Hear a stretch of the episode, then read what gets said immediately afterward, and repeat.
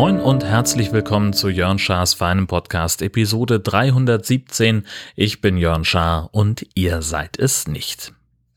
Ja, geht schon wieder los. Wir müssen wieder über Corona reden. Die Zahlen steigen wieder. Die Inzidenzen in Schleswig-Holstein, äh, Neumünster ist jetzt Stand heute bei 90, Nordfriesland bei 25. Ist noch nicht so lange her, dass wir irgendwo zwischen 0 und 4 waren ja, scheint sich alles um Reiserückkehrer zu handeln, scheint auch, als wäre die Inzidenz nicht mehr ganz so hundertprozentig das bestimmende Maß aller Dinge, kann ich nicht beurteilen. In meiner Welt ist das so. Ich bin da vielleicht noch so ein bisschen in alten Maßstäben verhaftet, aber mich macht das nervös. Und es fühlt sich halt so nach einem gesellschaftlichen Komplettversagen an, dass wir schon wieder mit Anlauf da reinrennen und ach, ich habe es hier schon, schon mehrfach gesagt. Äh, der Herbst wird scheiße, geht Klopapier kaufen. Aber es gibt ja auch was Gutes zu erzählen und darauf soll heute auch der Fokus liegen. Ich habe eine Woche Camping hinter mir, es war fantastisch. Ich hatte unheimliches Glück mit dem Wetter. Es war unheimlich entspannend äh, meine Carsharing-Klapprad-Kombi hat super funktioniert. Am zweiten Tag habe ich das Rad dann aber Umstände halber am Parkplatz angeschlossen, anstatt es immer wieder zum Campingplatz hin und her zu fahren. Das kam mir dann irgendwie selber, dass das ja irgendwie quatschig ist, wenn ich da die Möglichkeit habe, es einfach stehen zu lassen.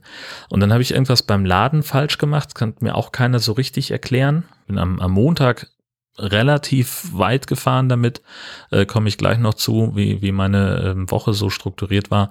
Habe dann am Dienstag noch kurz was eingekauft und dachte so, mh, hm, jetzt ist der Zeitpunkt, wo ich es wirklich anschließen muss. Und habe dann halt, dachte ich zumindest, das alles äh, so angeschlossen, wie sich das gehört.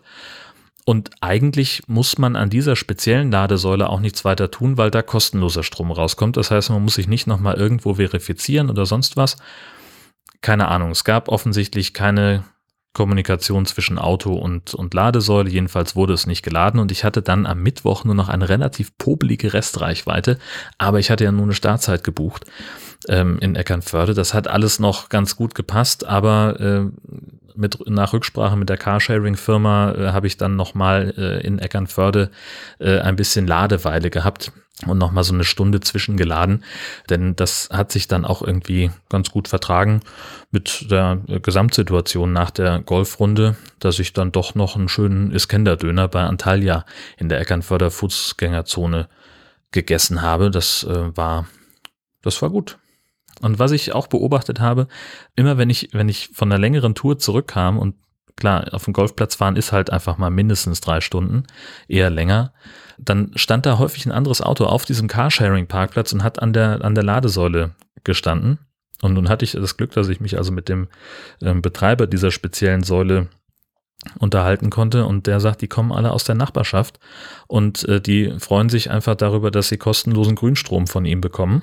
Und er hat irgendwie da keine Ahnung, hat da irgendwie eine äh, stromerzeugende Anlage und stellt also den, den Strom für diese, eigentlich für die Carsharing-Firma kostenlos zur Verfügung, aber es nutzen halt auch Nachbarn, wenn das Carsharing-Auto mal weg ist. Ja, die Folge war, äh, dass ich äh, da dann einmal woanders parken musste und äh, einmal nochmal hingefahren bin, um dann umzuparken, damit ich das Auto laden kann. Das ist grundsätzlich kostenpflichtig.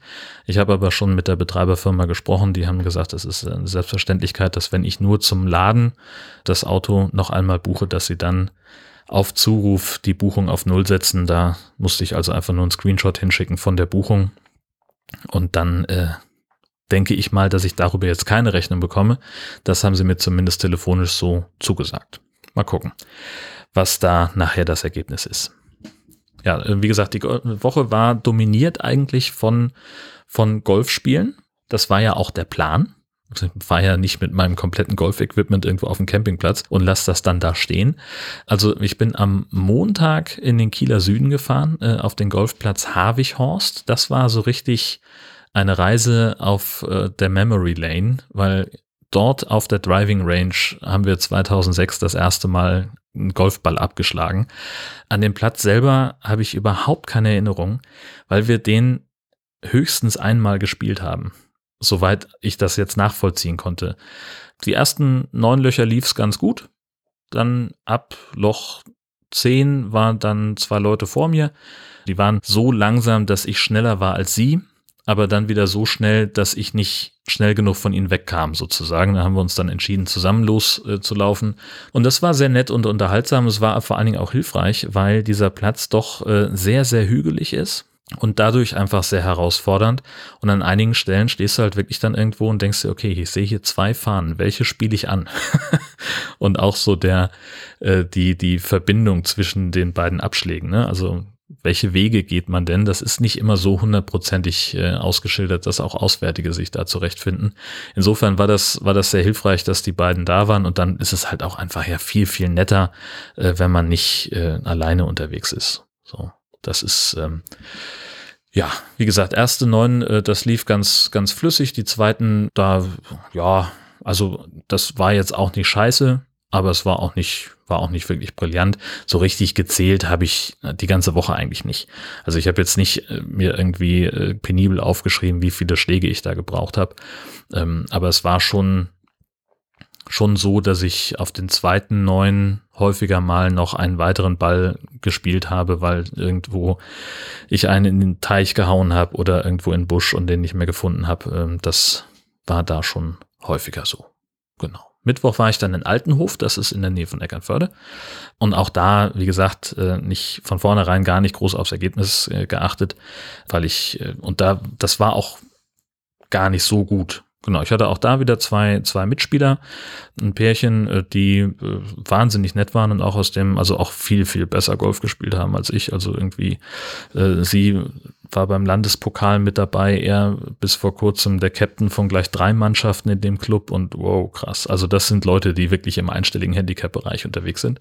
Äh, aber super, super nett, ähm, ganz entspannte Leute, uns wirklich auch äh, gut unterhalten und auch da war es wieder sehr hilfreich, einfach, dass die, dass, dass Leute mit dabei sind, die den Platz kennen, weil die halt auch einfach Tipps geben können. Weil es gibt dann eben so Stellen, wo man halt davor steht und sagt, okay, wo muss ich jetzt eigentlich hinspielen?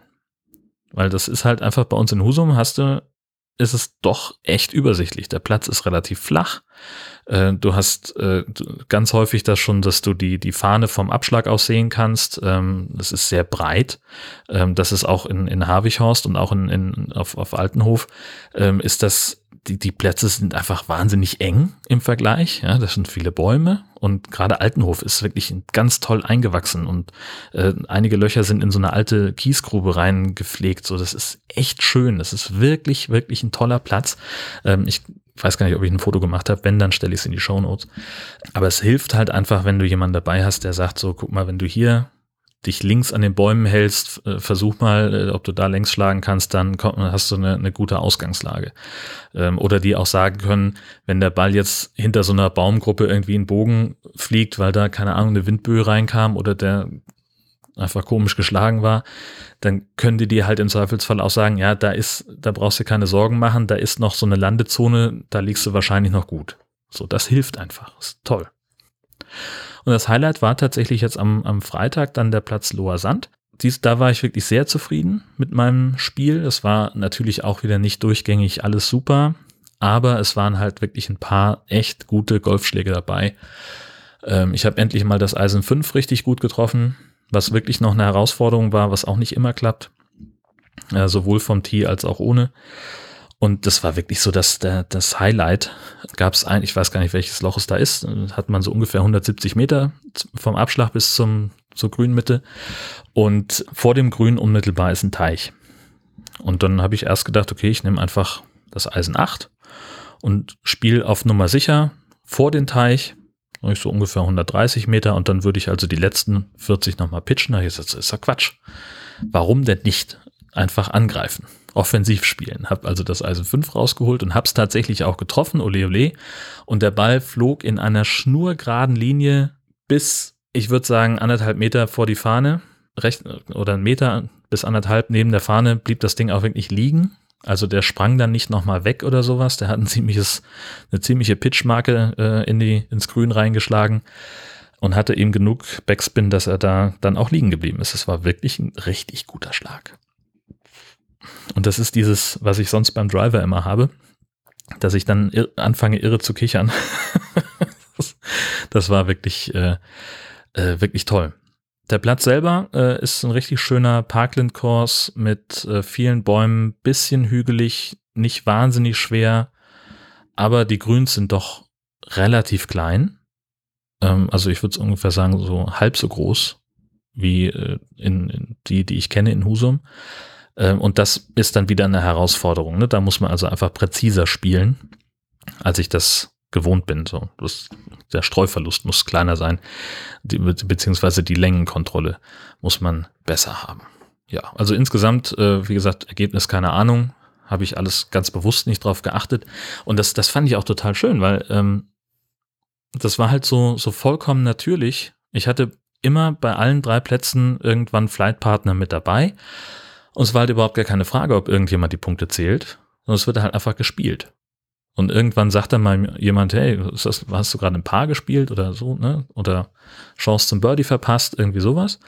Ähm, aber es wird halt nicht irgendwie so richtig drauf geachtet oder wenn man so, mein Gott, dann hast du halt drei Schläge mehr gebraucht, als du darfst und kriegst keine Punkte mehr, aber wir spielen ja kein Turnier. Ist eine Privatrunde.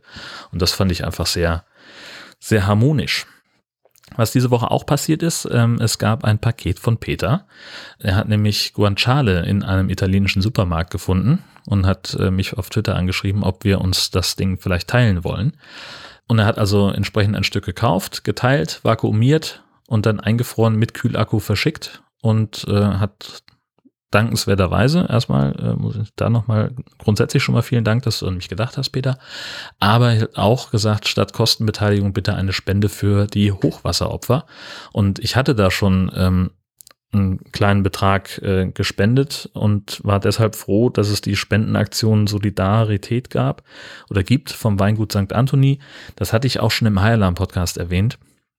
Das ist einfach ein Weingut, äh, die selber nicht so stark betroffen sind. Also das Weingut selber ist gar nicht betroffen gewesen von der Flut im Ahrtal, aber einige Mitarbeiter. Und die haben jetzt also gesagt, sie machen ein Weinpaket fertig, äh, sechs Flaschen 65 Euro. Und die Einnahmen aus diesem Solidarpaket gehen halt komplett in die Fluthilfe, fand ich fantastisch. Und haben auch, habe auch schon gleich die erste Flasche verkostet, die anderen stehen hier noch. Da muss ich dann noch bei. Und an den Guanciale sowieso. Also demnächst gibt's dann mal wieder Carbonara. Geil. Kommen wir also zu den 1000 Fragen. Das ist äh, wie so häufig hier besprochen eine Liste von, wie der Name schon sagt, 1000 Fragen, die man sich selber stellen kann, um sich selber besser kennenzulernen. Und anstatt die jetzt einfach im Kopf zu beantworten, mache ich das hier im Podcast, wenn es denn geht. Denn einerseits bin ich nicht immer hundertprozentig Zielgruppe dieser Fragen und andererseits sind viele von den Fragen auch einfach so pseudophilosophisch, dass es keine vernünftige Antwort darauf gibt. Gucken wir mal. Per Zufall ausgewählt die Frage 310 gehört es zum geselligen Beisammensein viel zu essen und zu trinken. Ja, schon irgendwie, finde ich. Also wenn man Gäste hat, dann bietet man ja was an. Und wenn es nur ein bisschen Knabberkram ist oder so, das sehe ich schon so. Doch, würde ich sagen, dass das, äh, das schon irgendwie dazugehört.